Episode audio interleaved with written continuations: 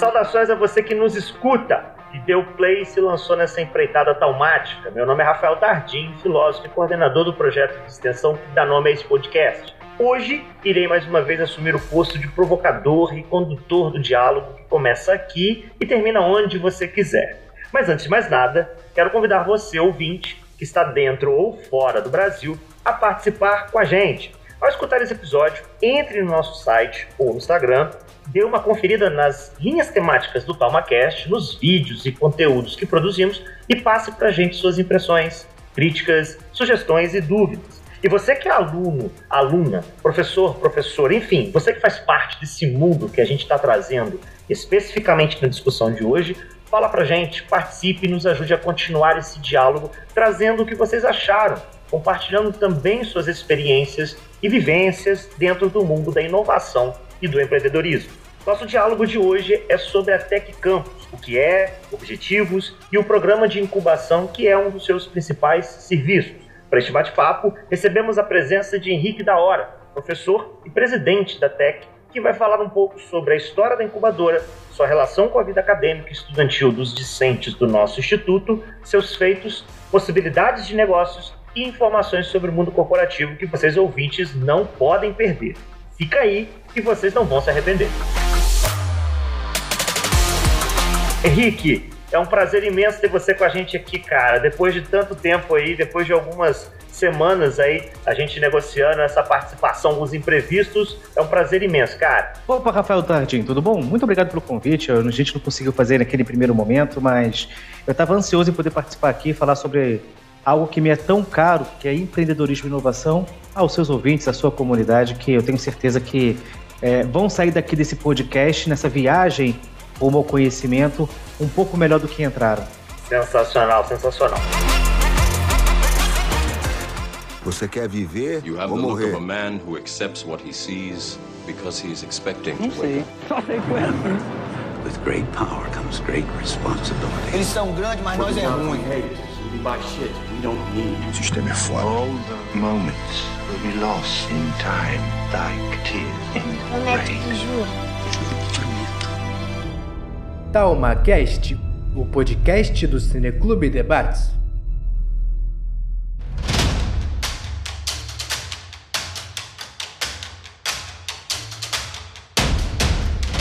TEC é um instrumento, a Tec Campus, é um instrumento de desenvolvimento do norte e noroeste do estado do Rio de Janeiro, que abriga empreendimentos de base tecnológica com ênfase em inovação, visando torná-los mais competitivos. Para atender a esse objetivo, a incubadora de empresa oferece também cursos de capacitação para os novos empreendedores e monitora a atuação das empresas recém-criadas para apoiá-las nos primeiros anos de atuação.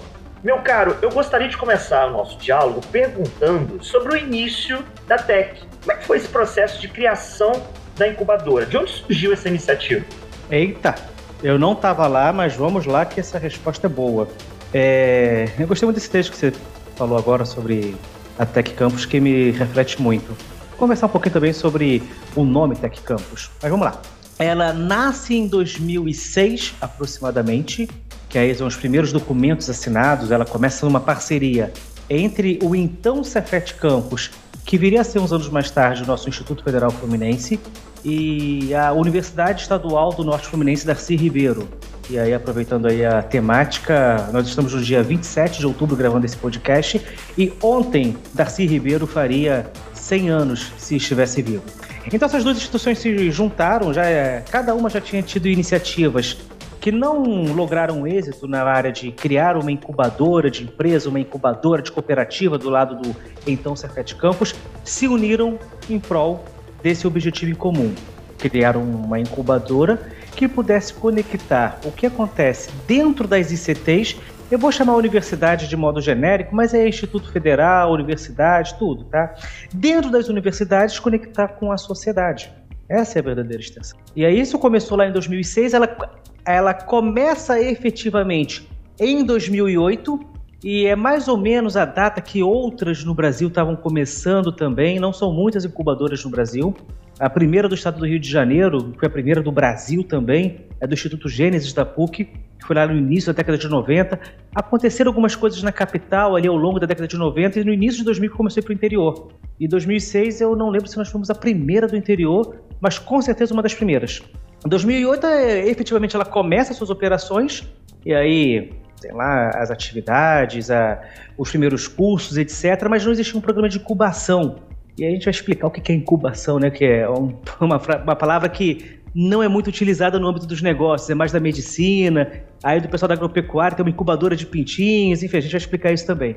Mas já tinha um programa de incubação de empresas, que ele começou a ser estruturado ali em 2011, 2012, mas não sabia exatamente como fazia, porque ninguém no Brasil sabia como é que fazia, não tinha muitas referências.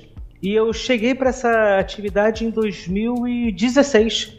Eu assumi a liderança dela em 2016, mandato de três anos. Foi o primeiro mandato ali de 2016, 17, 18. Depois foi 18, 19, 20 e agora 20, 21, 22. Não, vai terminar ano que vem meu mandato. Agora eu fiz uma confusão aqui nas contas, mas ano que vem vai terminar meu mandato. Ano que vem é 2024, agora eu estou em dúvida. Mas eu estou no meu terceiro mandato à frente da incubadora. E qual que é o nosso papel social? O que, que é uma incubadora? É, vamos fazer uma metáfora, uma alusão, uma comparação sobre a incubadora que todo mundo conhece. Você tem ali uma criança que nasceu, nasceu prematura, nasceu com alguma coisinha que não está na sua melhor condição, é mais seguro que ela fique num ambiente controlado, num ambiente seguro. O que, que você faz? Existe uma incubadora de crianças, mesmo que tem lá, ela é de vidro, de polímero, etc., que você não tem um contato com o ar, ou seja, não vai pegar um vírus. A administração de medicamentos é um pouco mais controlada, a temperatura é controlada, tudo é controlado que aquela criança vai estar ali naquela incubadora que vai crescer um pouquinho, vai se fortalecer e aí vai poder viver a vida dela plenamente. A mesma coisa vai acontecer com os pintinhos da incubadora lá da dona Sebastiana, é, lá do Will, o outro Will, né? Não o Will que está aqui com a gente, o professor Will Oliveira. Que ele vai pegar lá, normalmente o pessoal coloca uma caixa de papelão, faz uns furos para conseguir é, circular o oxigênio, coloca uma lâmpada para ficar quentinho, ele começa primeiro com os ovos, né, para simular ali que a galinha tá ali em cima. Aí quando começa a chocar, a gente vai lá e ajuda a chocar com a mão, etc. E aí quando ele começa a crescer, começa a se alimentar, não, agora tá bom para ir pro terreiro, agora pode ir que não vai morrer. O papel da incubadora então é proteger alguma coisa pelos seus primeiros momentos de vida de operação. A incubadora de empresas é a mesmíssima coisa, só que com empresas. Então, como a gente vai falar empresa? Empresa é tem que pagar imposto, tem que pagar conta de luz, tem que pagar conta de água, tem que pagar internet, tem que fazer a operação da empresa, tem que fazer um bocado de coisa que às vezes o empreendedor não está ali preparado. Então vem cá, fica aqui na incubadora um pouquinho, fica dois anos aqui é, com a gente, fica dois anos protegido, fica dois anos sendo mentorado. Pode ser um, dois, três anos, o tempo muda. Que aqui você vai estar mais protegido. E quando você estiver bom, você estiver maduro, você estiver ciente de tudo que você precisa fazer para sobreviver no mundo de negócios lá fora, aí você é graduado. Eu digo que o... a avaliação ideal de uma incubadora é quando ela é inútil. Porque, olha que interessante, o meu objetivo enquanto líder de uma incubadora é torná-la inútil. É fazer com que as empresas não precisem de mim. E isso é ótimo, porque quanto menos elas precisarem de mim, melhor, mais maduras elas estarão, mais preparadas para viver plenamente o, a, a, sua a atividade profissional. Mas aí você deve me perguntar: Poxa, da hora, essa empresa, nós somos uma instituição pública. Você se vai dedicar a uma instituição privada? É isso mesmo? Você vai ajudar esses é, é empresários, etc? Sim, sim, vou. Claro que vou. Vou porque é uma função social da nossa instituição. Quando a gente olha como é que é composta a nossa sociedade, obviamente o mercado é uma força da nossa sociedade que ela tem que ser é reconhecida, apoiada. E os nossos estudantes, quando saem daqui, eles vão trabalhar para empresas. E, e, enfim, eles vão trabalhar para empresas e a empresa é uma força necessária e da, da sociedade que precisa ser é, fomentada. E quando a gente fala do empresário, às vezes vem aqui na nossa mente aquele empresário é, multimilionário fumando um charuto cubano, acendendo ele com nota de 100 dólares. Eu falo, calma, Veloz, tá vendo muito pica-pau. Não, não é assim, não. Bom, pica-pau é da nossa geração, né, Rafael? Nem sei o que o pessoal tá assistindo hoje, é o que, Naruto? Acho que nem o pessoal nem fuma charuto no Naruto, porque Rapaz, olha, sinceramente, é, a, a nossa geração é do pica-pau. Agora, eu acho que esses desenhos, eles foram extintos, esses desenhos, né? Porque os Sim. animes japoneses, eles vão se reinventando, né? Agora, não sei o que, que, que passava no SBT, né, Dan? Era só na geração. É... Tinha aqueles clássicos do SBT que eu acho que não sei. Na TV aberta não tem mais Cara, isso. eu não sei qual é a tua idade mas com certeza você é muito mais velho do que eu, isso a gente não está discutindo. mas a gente via. Os desenhos que nós assistíamos na nossa infância eram desenhos da década de 50, 60. A gente pegou o negócio de perna longa, pica-pau. Desenhos que eram dessa, produzidos daquela, daquela década. Sim. O Hanna-Barbera, que a gente assistiu muito, Joseph Hanna e William Barbera, Nossa, eles eram muito da década de 70. E hum. depois eles vieram a se tornar Cartoon Network. Mas é legal porque você vê os costumes da época, que você tinha os desenhos fumando, os desenhos fazendo outras coisas, enfim. Sim. Mas não vou me enveredar por isso aí não, porque isso aí é uma, um papo muito gostoso que eu sempre gostei de ter com você. Sim. Essa cultura popular. Vamos voltar para o empreendedorismo. O empreendedor, o empresário, não é esse cara que, que tá é, nadando em dinheiro. Não, não. O empreendedor comum é o, é o nosso tio que tem uma padaria é o cunhado da nossa irmã, que. Era nossa irmã, também é nosso cunhado, mas enfim. É alguém ali próximo a gente que tem um, um negócio, que montou um, um negocinho ali para ele tocar, etc. Salvo engano, a última vez que eu vi o dado, 90% dos empregos no Brasil é gerado por micro, pequena e média empresa. Não são por grandes corporações, não. É, é micro, pequena e média empresa, cujo dono sofre os mesmos problemas que a gente, cujo empreendedor às vezes está bem, às vezes está mal. Chegou uma crise, ele está ganhando muito pouco. Tá, o mercado aqueceu, ele ganha um pouquinho mais, então ele fica ali naquela flutuação, mas não é um cara que só anda de primeira classe. A gente não está falando do Roberto Justus. Quando a gente fala do empresário, o pessoal acha que é 100% de Roberto Justus. Não! É menos de 10% de Roberto Justus. Quando a gente fala de empreendedor no Brasil, a gente está falando do, do aluno que saiu, abriu um negócio para consertar computador, tem uma lojinha ali, emprega uma, duas pessoas e trabalha. É disso que a gente está falando. É desse empreendedorismo que a gente está falando. E quando eu falo de empreendedorismo ligado à nossa instituição, quando eu falo disso, é, primeiro a gente tem que recordar como é que era quando eu estudava. Eu estou aí chegando aos meus é, anos, acho que você ouviu a minha idade. Se não ouviu, depois você procura saber. Vou procurar saber, agora fiquei curioso. Quando eu estava na faculdade, e um pouquinho antes também no curso técnico, eu sou egresso da Rede Federal, fui aluno da Escola Técnica Federal de Campos, eu tenho muito orgulho disso. Fiz o curso técnico de edificações em quatro anos. Vai pra cacete. É, chegava pra gente o professor, é, não, ninguém me chamava de da hora naquela época, me chamava pelo primeiro nome. Henrique, pô Henrique, você é um aluno bom, assim, interessado, resolve aí. Continua assim, tá? Porque se você continuar sendo um bom aluno, você vai trabalhar para uma grande empresa. E qual paradigma que ficava na nossa cabeça? eu vou ser um bom aluno para trabalhar para uma grande empresa. E aí, às vezes, eu fazia um, os processos seletivos, ia trabalhar, etc. Enfim, isso está errado? Não. Isso é verdade até hoje. Só que hoje a gente evoluiu. Hoje eu chego para os meus alunos e falo, sei lá, William, poxa, William, se você for um bom aluno, você pode, claro, trabalhar para uma grande empresa. Mas, William, agora você tem uma opção. No leque de opções que a vida lhe dá, você tem mais uma. Se você for um bom aluno, se dedicar, etc., você pode fundar uma grande empresa. É, eu sei que o podcast você. Podcast é bate-papo, não é uma entrevista. Então eu vou retornar uma pergunta. Rafael, que, que, qual eram as empresas é, famosas quando você tinha aí seus entre 15 e 20 anos? Pode responder. Assim, que eu me lembre, sim, obviamente minha resposta vai ser um pouco vaga, porque eu lembro você falou 15, 20 anos. Quando eu tinha 15, 20 anos, né? É. é cara. As empresas mais famosas. Empresas. Ó, eu tenho. Vou falar minha idade aqui. Já que você não quer falar a sua, eu vou falar. Eu tenho 36. Nossa, você é muito velho. Meu Deus do céu. 36? Tô com 3,6, cara. Quase 40. Meu Deus ó, do céu. O que, que é isso, cara? Ó, é uma jornada. Você nasceu em 1970 e quanto? Não, pô, 86, cara. É, então, eu, eu tava assim, 15, 20 anos, começava, não era o auge, mas começava murmurinhos de algumas empresas da área da tecnologia. Mas eu sou, se você puxar adolescência, entre, entre mesmo os 15 e 20, muitas empresas, o próprio eu já botou aqui, o Fininvest, o Bameirinhos, tem aqui a questão da, da Parmalat, você, eu gostei muito de futebol. Você pode então... falar que o homem mais, o homem mais é, rico do Brasil era o Antônio Hermínio de Moraes da Gerdau. Hum, Gerdau. E né? se você falar essas da tecnologia, fala, pô, Microsoft. Uhum. Microsoft já não lidera há muito tempo. Uhum. Apple. Apple já não lidera há muito tempo. Uhum. Se a gente pegar as empresas hoje mais inovadoras, as que têm maior valor de mercado do mundo, elas não existiam há 10 anos atrás. Perfeito. Eu não estou falando que não existiam há 36 anos atrás, elas não existiam há 10. As profissões que estão hoje em alta não existiam há 15 anos atrás. Sim. Olha, a gente está falando de 15 anos atrás, é o quê? 2007, 2008? Hoje que a moda é o Data Science, Data Analytics, Big Data, não se falava nisso. Não. Twitter não existia, se existia era mínimo. Facebook não existia, se não existia. A televisão era um forte é, instrumento de divulgação de marketing, a televisão, né? As propagandas. E era só a televisão.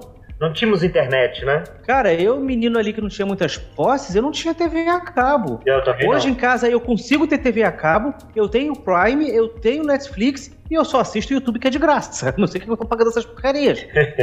Mas o que, qual o argumento que eu tô tentando trazer? Qual a narrativa que eu tô desenvolvendo aqui com você? É que a, as grandes oportunidades hoje não são aquelas que eram na nossa época. Eu posso falar pro Will que está nos acompanhando aqui, Will, eu... se você for um bom aluno, bom estudante, dedicado, etc., você vai poder fundar uma grande empresa e é capaz de estudar muito certo. Você percebe que o Casimiro, que eu ainda não conheço ele muito bem, ele é um streamer que deu algum problema aí.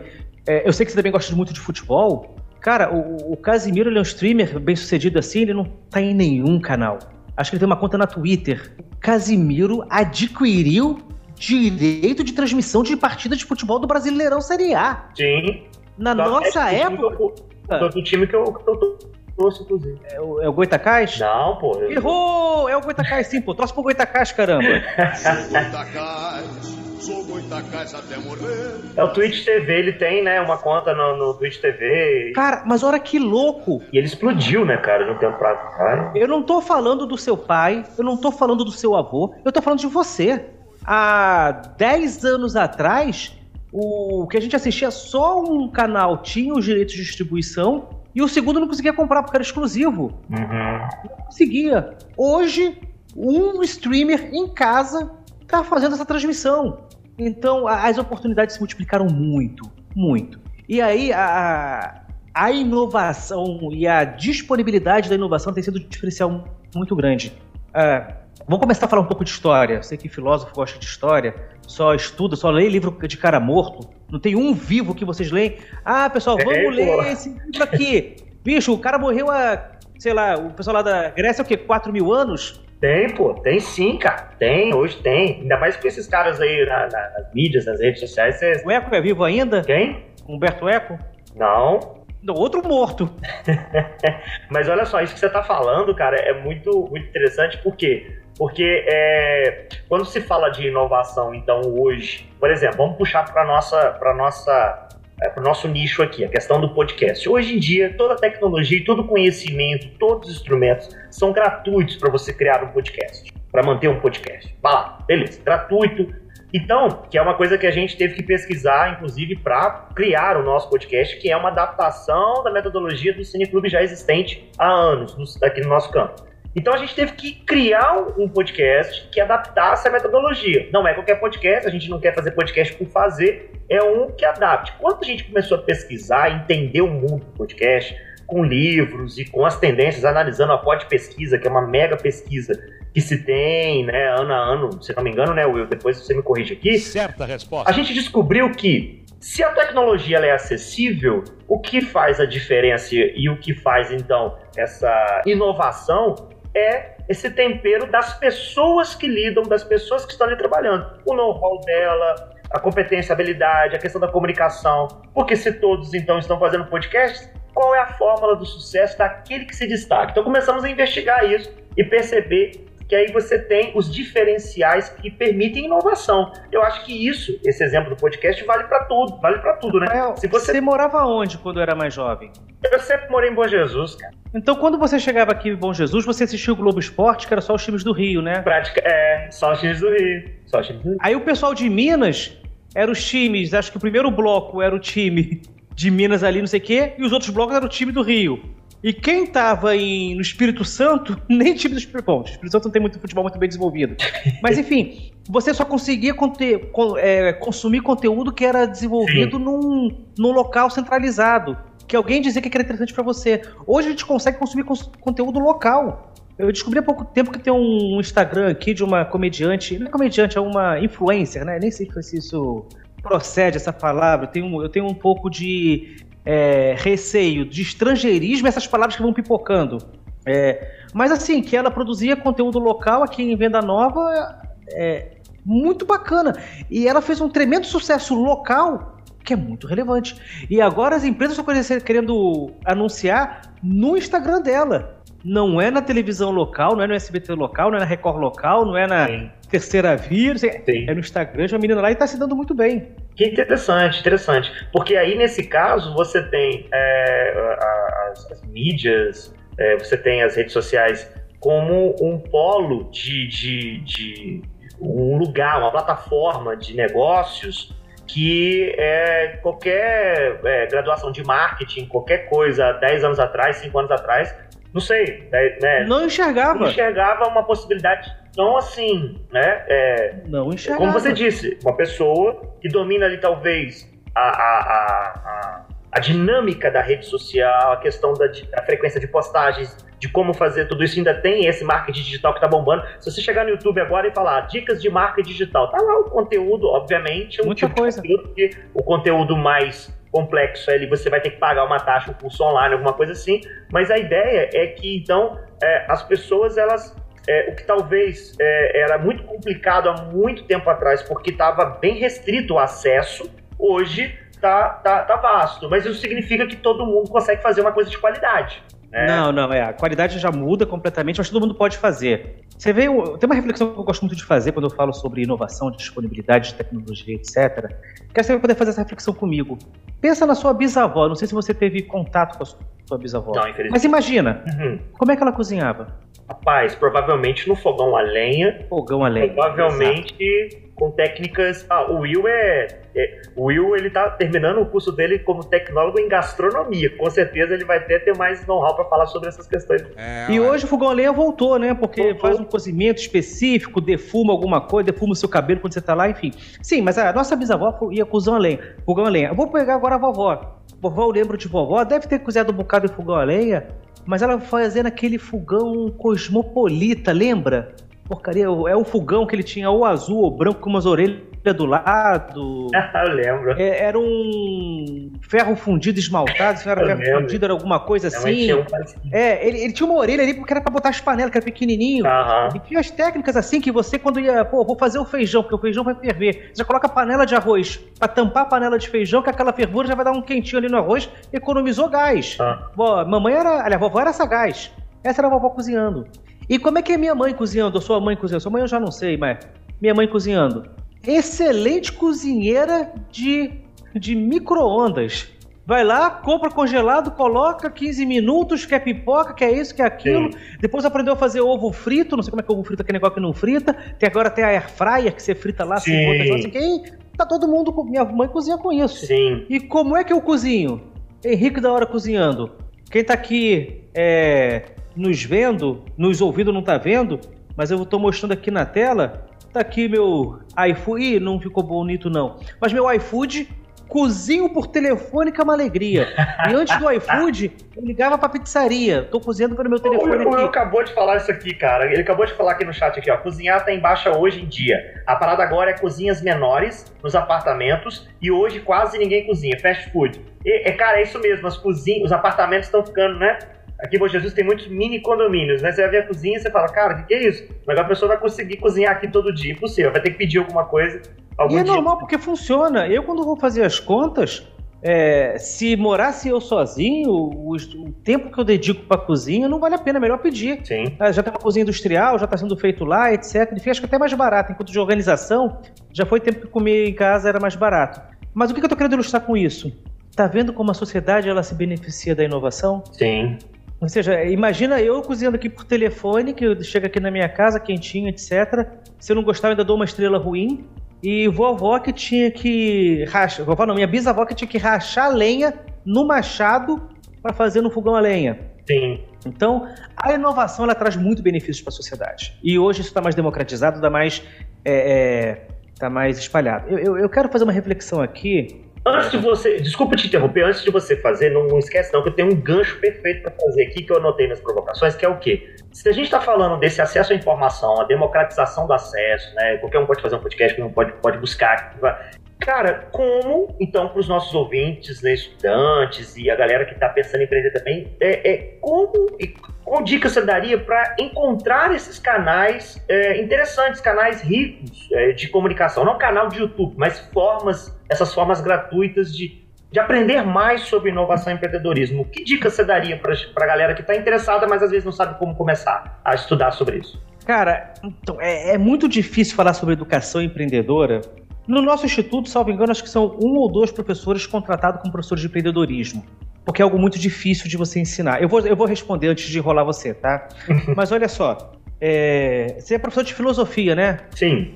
Coitado, que você deve dar aula de sociologia, tipo, sobrou aqui, fio de filosofia, termina igual, deve ser parecido, coloca junto. Não tem como, cara. Como só tem eu de filosofia, eu tenho 16 turmas, 350 alunos, só de Meu filosofia. Deus do céu. Imagina, eu sinto muito por de isso. aula. 23 tempos. E um projeto de extensão bacana como esse. Exatamente.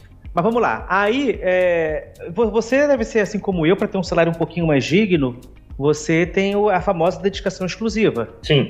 Ou seja, você pode empreender?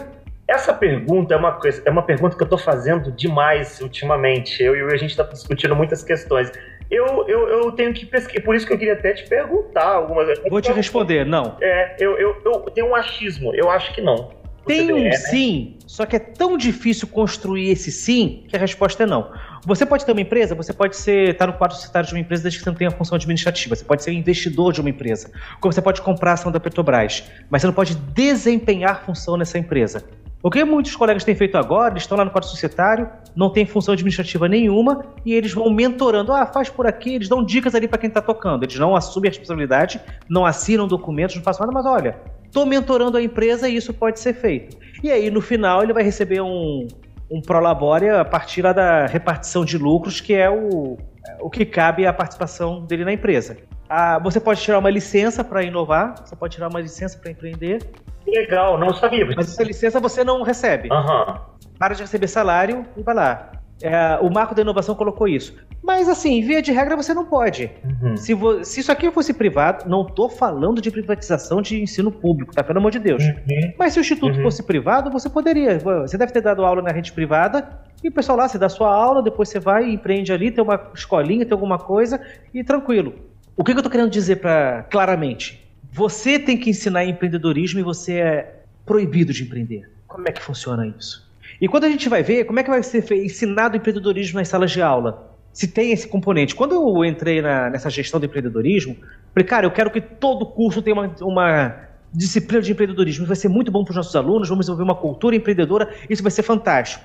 Aí tudo, ah, que lindo, maravilhoso, etc. Agora vamos ver quem é que vai dar essa aula de empreendedorismo. Eita! Eita. Aí eu já vi biólogo dando aula de empreendedorismo. Eu já vi engenheiro que nunca empreendeu na vida dando aula de empreendedorismo.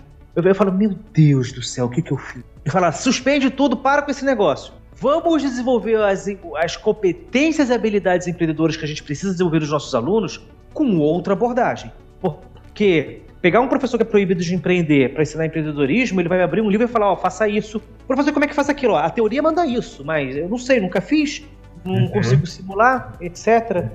Até porque, né, você tocou no assunto agora que é, quando a gente toca nesse assunto de inovação e empreendedorismo, uma das coisas que fica mais evidente, eu acho que até a geração de valor do, do Augusto, do Flávio Augusto, ele faz muito isso, são os casos, né, os cases de sucesso, de você pegar esses caras que na prática empreenderam, tiveram um conhecimento a partir da Usar como inspiração, né? Sim, e, e, e desse papel de inspiração, que eu acho que ele trabalha muito bem com essa questão da inspiração, da motivação, mas esse conhecimento que ele surge a partir da prática. É. Isso é muito importante também, né? E aí, nesse, nesse contexto que você coloca, fica complexo. Fica aí o que eu vejo?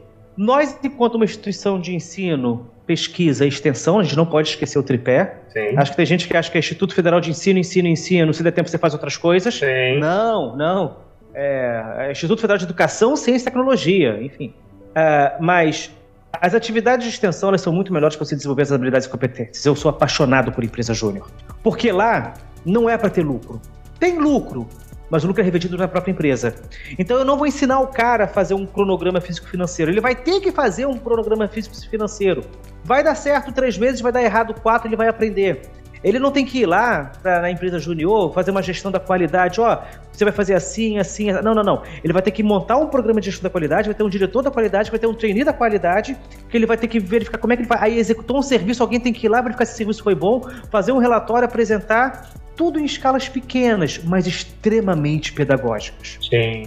Quem é que está ensinando? Ninguém. Quem é que está aprendendo? O aluno. Uhum. Eu acho que quando o aluno é protagonista do seu próprio aprendizado, é a melhor situação possível. Isso, então, isso que você está falando é muito, é muito. Desculpa te interromper de novo. Isso é muito, tá muito evidente para o nosso projeto de extensão, que a gente trabalha com certas habilidades e competências que não estão dentro do, do, da sala de aula. Porque na extensão, você, por exemplo, um, um projeto que trabalha com comunicação, com o diálogo, com o fomento da oralidade, você promove o exercício da organização de ideias, organização de dados, você se expressar, você apresentar uma ideia, você ouvir e tal. Às vezes os alunos são jogados em trabalhos, apresentações de seminário, mas eles não têm lugar para treinar isso. Não. Para treinar como você faz um contato, começa uma conversa. Poxa, eu quero chamar você para o projeto, como é que eu vou me apresentar para você? Isso tudo é treinado nessa, no nosso projeto. E aí, é, como você falou, é realmente é, é, é apaixonante nesse, nesse ponto, porque eles estão ali pelo processo. Você não tá falando a palavra treinado, mas eu utilizaria um pouquinho diferente. Eu falava desenvolvido. É boa. Ele está realmente desenvolvido, aquilo está internalizado numa maneira. Se eu vou fazer um processo seletivo de uma empresa grande, eu estou vendo lá duas pessoas. Uma aprendeu é, elaborar relatório físico-financeiro numa aula de, sei lá, engenharia econômica. E o outro participou de empresa junior e nunca teve essa disciplina. Eu vou da empresa junior. Porque eu sei que ele fez um, dois, três disso e eu sei que ele consegue se virar. Porque, assim, é, uma coisa que eu sou muito contra o nosso tipo de ensino, que eu ensino, olha, vai chegar aqui quadrado, aí você para as arestas e vai fazer um, uma esfera. Aí chega quadrado, você para a esfera e faz uma. Para as arestas e faz uma esfera, tá? Aí chega um que não é quadrado, você fala, eita, e agora, o que, que eu faço? Mas sempre chegou quadrado. E hoje na sociedade muda, muda, muda, que um chega quadrado, um chega retângulo, um chega losango, um chega trapezoidal. Aí você fala, meu Deus, isso eu não aprendi. Meu amigo, a, a habilidade de se virar, até hoje eu não sei como ensinar. Mas eu sei que o aluno precisa aprender. Então, eu sou muito contra a prova. Meu Deus do céu, mas como eu sou contra a prova? Assim, você dá aquela disciplina, aquela prova que você, olha, tá aqui a questão, chegou assim bonitinho, resolve e vai. O cara que tira 10 comigo, maravilhoso, tem um CR maravilhoso, não consegue resolver nada. Eu vou dar uma prova, ele vai gabaritar. Aquele outro que tem uma malemolência, que ele consegue ter uma capacidade de se adaptar a situações é, complexas, etc., que é muito necessário. Como é que a gente desenvolve isso? A gente botou todo o nosso currículo em hard skills, que são aquelas habilidades de eu sei calcular, sei fazer isso, consigo ler um livro e reproduzir, e quase nada em soft skills. Você pode ver que os nossos currículos de todos os cursos, não vamos botar todos os cursos, porque deve ter algum curso que está melhor que a gente, mas é para desenvolver hard skill. E a soft skill, que é tão necessária para conviver uhum. em sociedade, uhum. a gente não faz. E aí, voltando para o nosso debate, empreendedorismo é puro soft skills. E como é que eu ensino soft skills? Um, que eu não as tenho, não fui desenvolvido assim, não sou empreendedor, posso ter por outros motivos. E dois, que eu como é que eu ensino? Como é que eu vou avaliar soft skills? Uhum. Que não está numa escala de 0 a 10. É complicado. São, são desafios da educação que numa uma RDP, RDP é Regulamentação Didática Pedagógica, é difícil refletir isso. Eu nem reclamo com quem elaborou a RDP, porque é um documento que a gente é, elabora conjuntamente, que é um desafio imenso. Sim.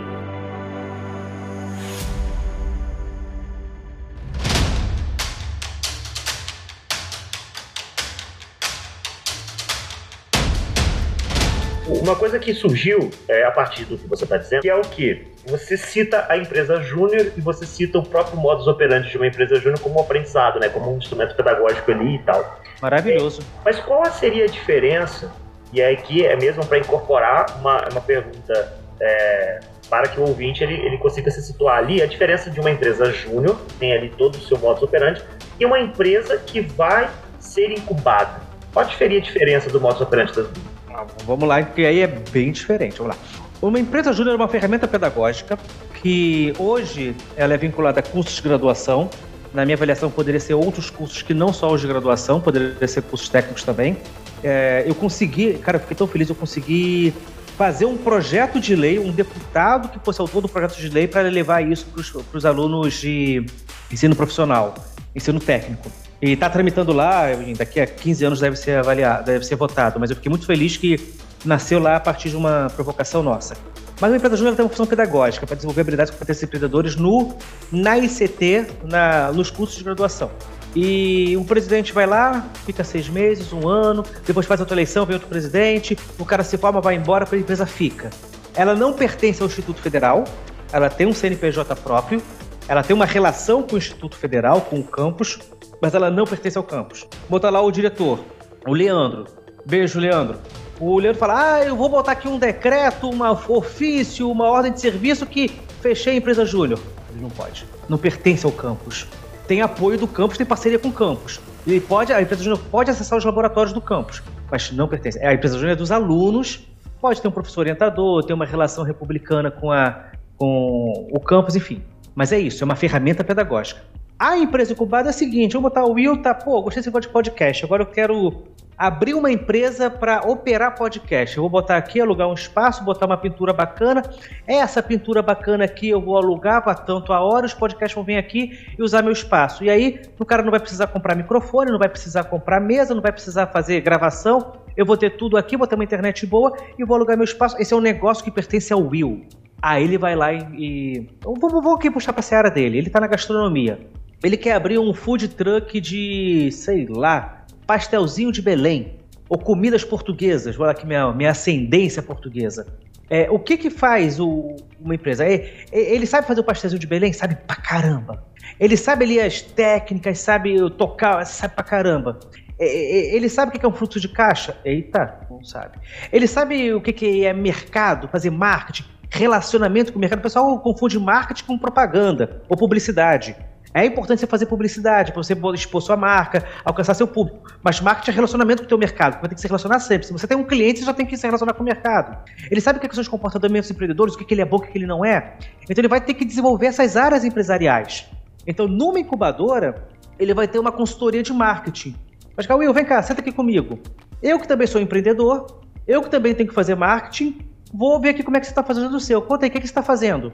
Ah, marketing eu tô, sei lá, alugando uma moto e rodando aqui na rua do bairro. Bom, você considerou então que o seu, seu público é só a rua do seu bairro, né? E quanto é que você está pagando? Ah, tô pagando 50 reais o dia. Pô, Will, senta aqui. Você tá querendo calçar, você tá querendo alcançar, o cara tá ali com um negócio gritando no ouvido dele. Faz isso não. Você quer o quê? Você quer atingir quantas pessoas? Duas mil? Paga esses 50 reais por dia que você tá pagando ao carinha lá da moto. Paga o Instagram e Facebook, que tem muito mais gente que vai ver seu recado. É, você vai ter muita gente fala que é calçada, né? Ou luva. O pessoal fala, poxa, comprei aqui esse, essa loja que tem uma luva muito bacana porque passam 500 pessoas é, por turno aqui que vão ver minha marca. Amigo, no Facebook, no Instagram, no TikTok, eu não sei que eu não conheço. Você consegue muito mais exposição por muito menos investimento. Então o cara de marketing vai começar a falar, ele, opa, tem isso, tem aquilo. E aí o cara de finanças, pô, eu nunca fiz uma conta de 2 mais 2. Eu sei o que, que é um, um queijo tofu com aquele fuxo. Will, sabe o que é fuxo? Boa pergunta. É um primo da erva doce que você utiliza a raiz para fazer umas sopas bem interessantes, que é uma iguaria dificílima de achar. Estou procurando há uns seis meses para minha esposa e não acho. Mas ele sabe misturar isso, sabe harmonizar com aquilo, sabe parar, enfim. Da operação dele ele sabe muito. Eu falo, cara, e como é que tá teu fluxo de caixa? Tá positivo ou negativo? Ele fala, hein? Então alguém tem que chegar, cara, você tem que colocar tudo que é entrar daqui, tudo que é sair daqui, descontar esse imposto, fazer isso, fazer aquilo aqui. Você vai ter que ter um contador para fazer essas contas para você, mas você tem que entender disso, etc. Aí ele vai ter uma mentoria na área de capital para ele compensar compreender disso. É quase, aspas, uma formação empreendedora. Só que não é uma formação empreendedora que a gente não dá um diploma, etc. A gente quer que a empresa dê certo. Então vai ser, as mentorias vão ser totalmente direcionadas para o negócio que entrou lá. Tá? Então essa é a diferença. Uma empresa júnior ela pertence às, aos alunos da instituição e uma empresa, ela pertence à pessoa que quer empreender, passa dois, três anos na incubadora, vai embora e, e a empresa vai embora com a pessoa. Eu tenho nada a ver com a empresa, não. Eu quero que ela voe lá. Resumindo, é essa a diferença. Inclusive, eu queria fazer mais uma provocação, que é a seguinte. Né, o nosso TomaCast, por exemplo, ele tem no DNA dele inovação sobre vários aspectos. A gente é o primeiro projeto de extensão com espaço de criação e divulgação de conteúdo dentro de um portal do IF. Nós somos um projeto que oferece workshop para desenvolvimento de comunicação oral, produção e edição de conteúdos, que a gente até começou essa semana, de áudio, vídeo para estudantes, parceiros da comunidade. A gente quebrou a barreira estadual e internacional. Nós temos ouvintes em mais de 16 estados e em 7 países fora o Brasil. E a gente tá Cara, eu não sabia disso, cara. Que fantástico, parabéns. É, eu tô fazendo aqui a oportunidade aqui pra. Obrigado, pra poder, né? É, é o jabá. Fazer um jabazinho aqui para os nossos ouvintes. E, e a gente tá prestes a bater um K de reproduções. E isso porque a gente tem outros pontos também.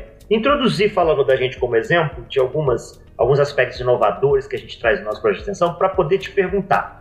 Até que Campus também vem para atender projetos, sejam eles de extensão, pesquisa ou não, com possibilidades empreendedoras da nossa instituição? A incubadora é de empresas. Isso é claro. Então, é uma incubadora de empresa. Não é, existe incubadora de projeto, existe o que a gente chama de TEP, me fugiu agora a sigla direitinho, mas é mais sociais.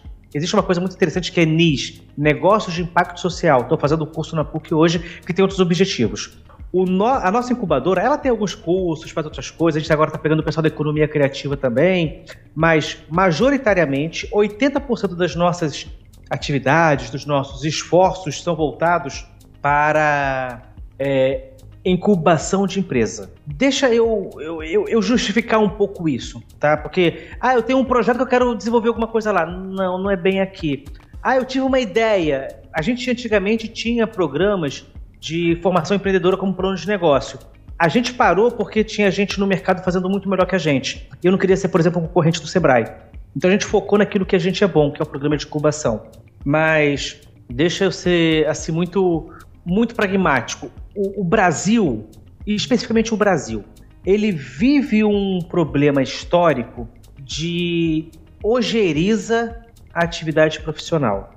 Deixa eu colocar isso um pouco mais prático nas, nos institutos federais, etc. Como é que a gente contrata um professor, via de regra? Está mudando, mas a gente tem ali um passivo muito grande. Acho que hoje somos 80 mil na rede federal entre professores e técnicos, não, técnicos educativos acho que não, acho que é só professor, 80 mil, nos 42 institutos federais, etc.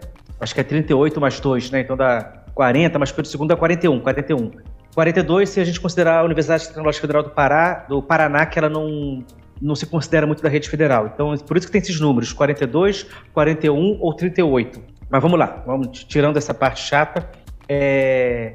Você está lá no seu laboratório, você é um professor, você vê um menino bom como o Will, aí, pô, o Will tá bacana aqui, etc. Pô, vai ficar aqui na iniciação científica comigo. Aí ele faz uns 3, 4 anos de iniciação científica, conhece lá as rotinas laboratoriais, entende dos algoritmos que você está trabalhando, etc. Pô, o moleque é bom, não sei o quê, fez mestrado comigo, ó, te pagar uma bolsa. Já tinha uma bolsa de iniciação científica que aqui era um valor, agora vou te pagar uma bolsa de mestrado. Cara, pô, vou ganhar uma bolsa de mestrado para estudar? Vou, vou entrar. Aí vai lá, faz o mestrado, publica um paper. Essas palavras estrangeiras me dão nos ossos, mas publica um artigo bacana, etc. É, tá indo bem, vai, vai entrar no doutorado, vai ganhar uma bolsinha melhor. Ele, opa, tava ganhando aqui R$ 1.500 no mestrado, agora vou ganhar 3 no doutorado, eu quero. Estuda, estuda, estuda. Aí ele chega com 30 anos de idade, é doutor, nunca trabalhou na vida em alguma coisa de exercício profissional, foi sempre pesquisa. Para o que, que eu faço agora? Concurso. Aí o cara faz um concurso, passa no concurso, e vamos pegar aqui, sei lá, é gastronomia, que é o curso do Will, ou engenharia de computação, ou ciência e tecnologia de alimentos lá. Tá, não estou falando de nenhum professor específico, estou falando de uma regra geral. Aí chega lá, eu vou ter que ensinar alguém a ser aquilo que eu nunca fui. Vou ter que te ensinar a ser engenheiro sempre que eu nunca assinei uma obra. Vou ter que te ensinar gastronomia sendo que eu nunca exerci a gastronomia. Vou ter que te ensinar a ser cientista, é, CTA bacharel em ciência e de alimentos, sendo que eu nunca exerci isso. Eu nunca saí de uma bancada. Aí aí o que acontece? Essas pessoas supervalorizaram a pesquisa, que a pesquisa é importante, a pesquisa é aquilo, porque ela aprendeu isso na graduação, mestrado, doutorado. É assim desde a década de 70, isso não é de hoje, que quando você vai se relacionar com uma indústria, você fala, não, não entendo. Quem é a indústria para dizer o que, é que eu tenho que pesquisar? Quem eles querem aqui? Mas não, aqui não é meu laboratório, mando eu. É meu laboratório. E isso causa uma distância muito grande entre o exercício profissional e as atividades acadêmicas. As ICTs e, as e o setor produtivo está muito longe, tem que estar tá próximo. Porque, deixa, eu, eu não vou citar o nome, que eu não sei se eu tenho essa autorização, mas eu vou citar o. Vou dizer o milagre, não vou dizer o santo. Uma vez eu estava a caminho de um evento eu dividi Uber com uma autoridade nessa área e eu falei, poxa, fulano, porque eu sei que o Instituto ele tem uma, ele tem uma veia diferente, tem uma veia mais pró-inovação de relacionamento com a sociedade. O nosso, especificamente, Bom Jesus faz isso muito bem, tem outros lugares que fazem muito bem. Mas eu falei, cara, a, essas empresas, elas não veem para as universidades fazer parceria porque elas não conhecem o laboratório. Ele olhou para mim, repete. Eu, não, não, fulano. Porque a empresa tal, ela não está se relacionando com a universidade ou Instituto Federal tal, porque ela não conhece o laboratório. Aí ele parou com muita calma. Da hora, elas não se relacionam com os nossos, com as nossas universidades, com os nossos institutos, não é porque elas não conhecem. Elas não se relacionam porque elas conhecem. Onde é que você acha que o diretor de operações daquela empresa se formou? Foi na universidade estadual tal, tal, tal? Foi na Unesp, na USP, na UF, na Unicamp? Foi aluno daquele professor e sabe que naquele laboratório o professor manda e desmanda. E que a demanda tecnológica dele nunca vai prosperar. É por isso que eles não se relacionam. Ele quer se relacionar com uma universidade em outro país, porque quando ele chegou lá foi extremamente acolhido, e a nossa, o professor quer que chegue lá e fale: ó, oh, tá aqui a conta da minha pesquisa, paga aí para eu publicar meu artigo. Mas que artigo, meu amigo? Quero publicar artigo contigo, não. Eu quero meu problema resolvido. Eu quero uma tecnologia aqui desenvolvida comigo. Eu até te pago royalties para essa tecnologia. Isso causou, historicamente, o perfil dos professores que a gente seleciona e assim, é, é, é a forma que a gente faz concurso que é distante. É difícil a gente ter um professor que teve uma atividade profissional pregressa antes da nossa, que não fosse magistério, da nossa instituição. Tem um ou outro, claro, etc., um que preferiu fazer mestrado. Eu consegui trabalhar bastante antes de entrar na academia. Eu fiz doutorado trabalhando, foi tenso, enfim. Mas não é a regra. A regra é essa distância. E as pessoas não sabem se relacionar e é ruim. Aí o que que entra, onde é que entra o empreendedorismo? Onde é que entra a inovação? É nessa aproximação. É a gente começar a pensar no nosso projeto de pesquisa não de modo a resolver um problema que o meu orientador pensou e que é interessante vai publicar um artigo legal. É pensar um projeto de pesquisa que vai resolver um problema real de um exercício profissional de uma empresa que está ali do lado. Sim. Na minha opinião, os TCCs deveriam ser todos nesse sentido. O TCC ele não prospera se não for um, um, problema de uma empresa aqui do nosso município, do município vizinho. Eu tive fazendo um curso na Alemanha e eu visitei a SAIB, que é, é Steinbeins International Business Education, se eu não me engano. Entrepreneurship, Business Entrepreneurship, se eu não me engano. É uma das maiores centros de inovação do mundo. Eu visitei a universidade lá e vi a sala de aula bonita, iluminada. O pessoal lá quase não tem sol, então eles colocam umas paredes de vidro para o sol entrar. Enfim, aí você coloca carpete em tudo. Por quê? Porque quando vem o frio, o frio é desgraçado. Então, se não pôr carpete, você morre de frio. Enfim, a gente tem chão frio aqui no Brasil, é. E eu cheguei, pô, bacana, sala de aula, adorei. Cadê o laboratório? Que laboratório? Não, vocês são um dos maiores centros de inovação do mundo, engenharia aqui na veia. A Bosch está aqui dia e noite, o pessoal da engenharia da Bosch é todo formado aqui. Cadê o laboratório? Cadê o, o, laboratório de eletrônico, o laboratório de computação, o laboratório de rede, o laboratório de. Eu quero esse laboratório. Tem laboratório aqui não. Como não tem? Onde é que vocês fazem as pesquisas? Na empresa. Eu, como assim? A gente tem as aulas aqui, etc. Mas olha só, se eu desenvolver um dispositivo e a empresa não conseguir colocar isso na sua linha de fabricação, não é inovação. É um dispositivo bonito. Vou botar, botar no museu? Eu tenho que preparar o projeto de pesquisa para que ele vire produto. E isso é difícil, Rafael. Deixa eu falar isso com muita calma para não ser mal interpretado. A gente ajudar as empresas não é a gente ajudar o empresário do pica-pau que fuma charuto, etc. A gente ajudar as empresas é a gente ajudar a nossa própria sociedade, que gera-se emprego, que gera-se impostos, melhores impostos, que gera oportunidade, que gera desenvolvimento regional. O empreendedorismo é uma das melhores formas que eu conheço de retornar à sociedade aquilo que dela recebemos. A sociedade paga o meu salário. A sociedade financia minha pesquisa. E o que eu vou fazer com o meu salário com a minha pesquisa? Vou publicar um artigo que vai servir para eu receber mais salário, para eu progredir, para eu conseguir bolsa e a sociedade entrar quando nisso? Agora, quando eu desenvolvo uma tecnologia, essa tecnologia ela vai para a sociedade em termos de um serviço via empreendedorismo, ela se beneficia. Tem aqueles que dizem: ah, meu artigo está lá, o algoritmo está lá, pode usar à vontade. Meu Deus, não é assim. Ninguém vai lá, ó, oh, que grande professor, lindo e maravilhoso, obrigado pela sua inteligência. Aquele algoritmo que você publicou em 1937 agora está sendo. Não, não acontece. Se você não desenvolve uma tecnologia e um modelo de negócio associado a essa tecnologia para retornar à sociedade aquilo que dela recebemos, fica numa prateleira de biblioteca de universidade para sempre. E isso não pode acontecer. A gente tem que retornar à sociedade isso. É necessário.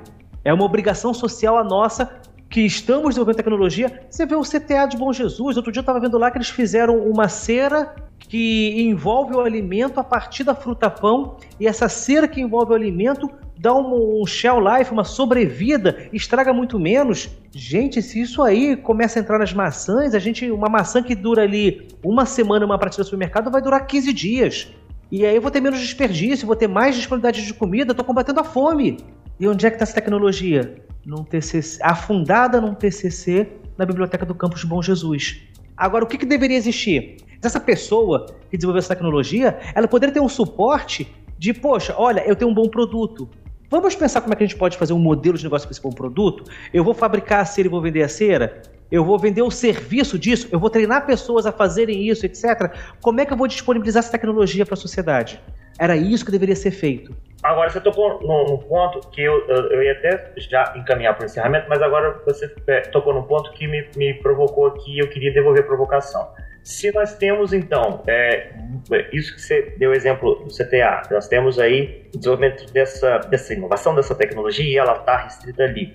É, o processo de comunicação dela para o resto do mundo, para explorar as possibilidades dela, a extensão não teria um papel fundamental nisso? Muito. No sentido de tornar visível para a comunidade, para as empresas da comunidade, para os possíveis investidores, a existência. E aqui eu vou puxar sardinha para o nosso projeto, porque os espaços de visibilidade de certas a gente recebeu, nem o Will nem sabe disso, a gente recebeu agora um, um parceiro do nosso projeto, ele fez um agradecimento é, na, na, na, tese, na, na, defesa dele lá, ao Silicon de Base por ter dado espaço para ele ter mostrado a pesquisa dele. É na área de meio ambiente.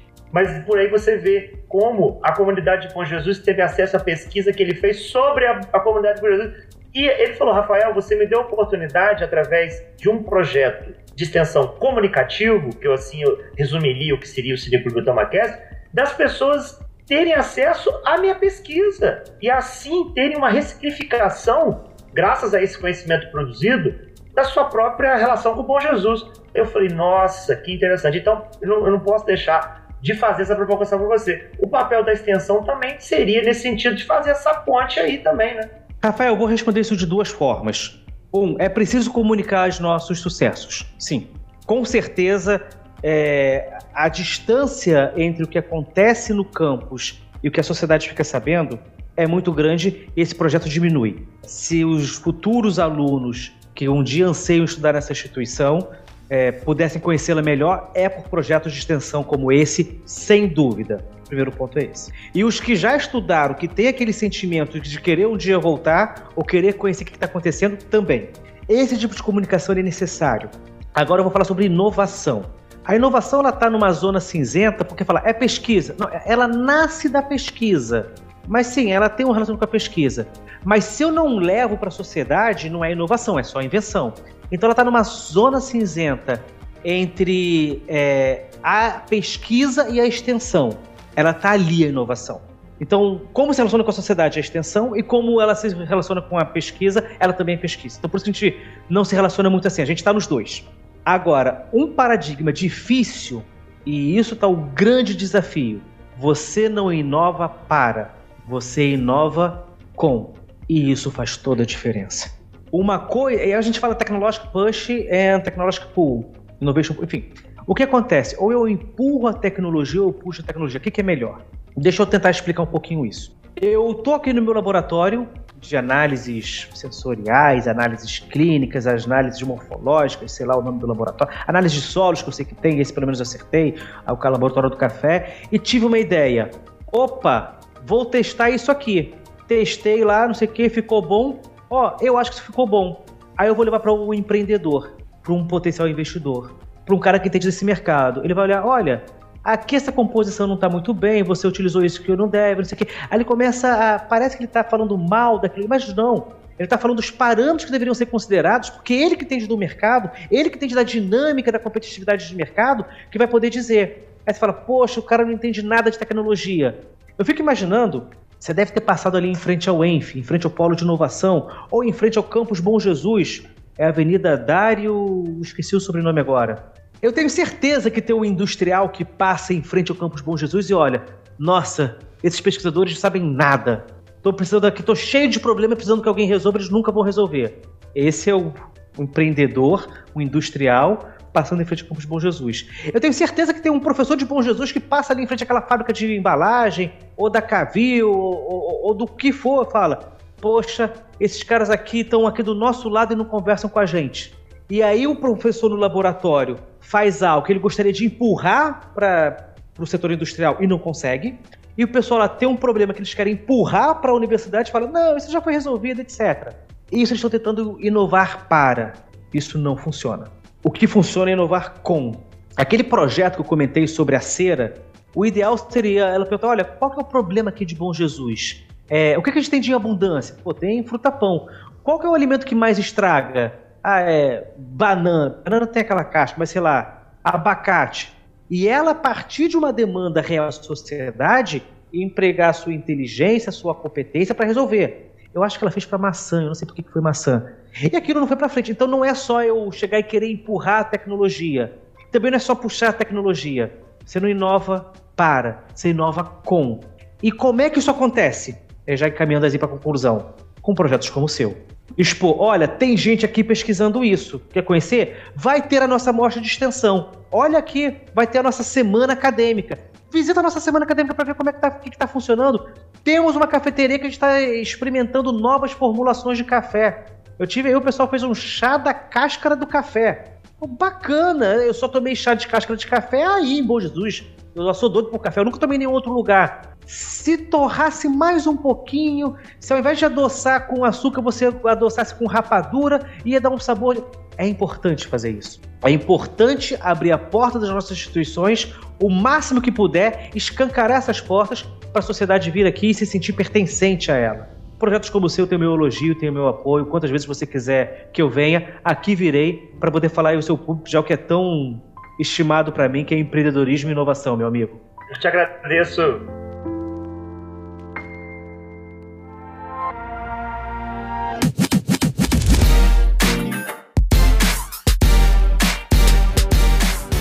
Fazer a nossa última provocação aqui. Um dos nossos melhores produtos é o da curadoria pois a gente, a gente dialoga com pessoas, projetos, instituições de diferentes perfis. Então a gente sempre traz indicações compartilhadas pelos que por aqui passam, com você não poderia ser diferente. Qual artigo, qual estudo, pesquisa, livro, filme ou série você poderia indicar para os nossos ouvintes que tem esse tema, todos esses temas que a gente abordou no nosso diálogo de hoje, e que te traumatizou, ou seja, te causou um abalo interior, um espanto, te motivou, te tirou do eixo e que, que é né, o nosso conceito aqui, o que dá nome ao nosso podcast, o Talma, né, o princípio filosófico do movimento do conhecimento, aquilo que te, nossa, não consigo deixar de pensar, tô com a pouco atrás da orelha. Que obra ou que coisa que você poderia compartilhar com os nossos ouvintes aqui? Eita, me pegou no contrapé que eu não me preparei para essa pergunta, mas foi bom, é bacana. Tava pensando aqui, cara, um livro, existe um livro chamado, não é, quarte, não é quadrilátero, não é quarteto, não é o quarteto de Ascombe, é o Quadrante de Pasteur. Por que, que, eu acho muito bacana o Quadrante de Pasteur? O nome do livro é esse, tá? Eu tenho ele ali. Ele virou meu livro de cabeceira durante um período. É, eu vou falar do livro que é um pouco mais fácil para mim, que eu gosto. Ele define muito bem a área do conhecimento. Você fala, tem pesquisa básica que ela faz isso, isso, isso, pesquisa aplicada. Aí tem lá, pesquisa básica é o, o quadrante de Bohr. Lembra Bohr? princípio do átomo, etc. Ninguém sabe fazer hoje para quem sabe o átomo, mas é um conhecimento muito importante. Aí tem o quadrilátero do Peter Johnson, que é um cara que é um naturalista, que ele nem busca conhecimento, nem não sei o quê. Tem o do Edison, que é um cara que é só inventor, inventor, inventor e ele não foi muito estudioso. E tem um quadrilátero de Pasteur. Pasteur era um pesquisador que ele direcionava suas pesquisas para problemas do mundo real. E isso foi revolucionário. Então eu gosto muito desse livro, que ele divide muito bem o papel da pesquisa, todos são importantes e a nossa rede federal, como está na sua lei de criação, deve se apropriar da pesquisa aplicada, do empreendedorismo, da inovação. E esse livro me ensinou muito. Agora, é, sobre um, um filme, Cara, eu gostava muito das nossas conversas sobre filme, cara. Eu sinto falta. Não, nós vamos fazer aqui. a gente tinha altos debates sobre isso e era, era, muito bom. Eu acho que filme entretenimento tá, tá avançando o universo Marvel, tá indo para um caminho que eu, um caminho que eu não gostaria que fosse. Eu gostaria de conversar sobre as suas opiniões. Tem um filme que eu não gosto, tá? Eu esqueci o nome do Fome de Poder. Acho que tem na Netflix. Sim. É a história do McDonald's. Sim. Aquilo ali é, é, como não deveria ser. Os caras que tiveram a ideia, que tiveram a propriedade intelectual, enfim. Aquilo ali é um capitalismo selvagem que não cabe mais, tá? Então acho que como uma coisa assim que eu olhei, eu falo, não como mais no McDonald's. Já não comia antes, tá? Mas não como mais no McDonald's porque eu não vou dar dinheiro para esse desgraçado. Eu penso muito assim. Quando as pessoas querem um filme para inspirar o empreendedorismo, não assiste aquela porcaria. É uma história real, mas aquilo ali não compartilha os valores que nós temos com empreendedorismo e inovação. E por aí vai. Interessante. Henrique, muito obrigado por, essa, por esse diálogo, por essa conversa, está bastante rica. A gente tem muitas ideias, a gente né, vai voltar aqui para trocar uma ideia sobre é, é, é, esse mundo que a gente adora conversar, né? A gente sempre teve altos papos, com certeza já fica aqui o convite para você voltar. Espero que você tenha gostado. E é isso, eu queria que você despedisse aí dos nossos ouvintes aí. Muito obrigado pelo convite, meu amigo. Me senti muito à vontade aqui. Esse papo foi muito gostoso. Eu tinha preparado três ou quatro historinhas para contar. Não fiz uso nenhuma delas, porque o papo foi tão descontraído que eu não precisei utilizar esse artifício. Eu fico muito feliz por isso. Aos seus ouvintes, eu faço o convite para conhecerem www.techcampus.com.br. Tá no Facebook, tá no Instagram que a gente chama lá de Tech Incubadora agora. Campus ficou pequeno, a gente está utilizando agora Tech Incubadora, está um pouco maior. É, conheça e, e, e deixe-se caminhar por esse mundo das startups, por esse mundo do empreendedorismo, por esse mundo da inovação. Inovação é algo que veio para ser um processo constante. Já estava, mas agora é reconhecido. A gente se beneficia e é muito bom. Convido a todos para conhecerem as nossas redes sociais. Perfeito, perfeito, meu caro guarde essas historinhas, porque com certeza teremos uma parte 2 desse papo aqui, que foi muito bom também. Obrigado, Henrique. Até a próxima.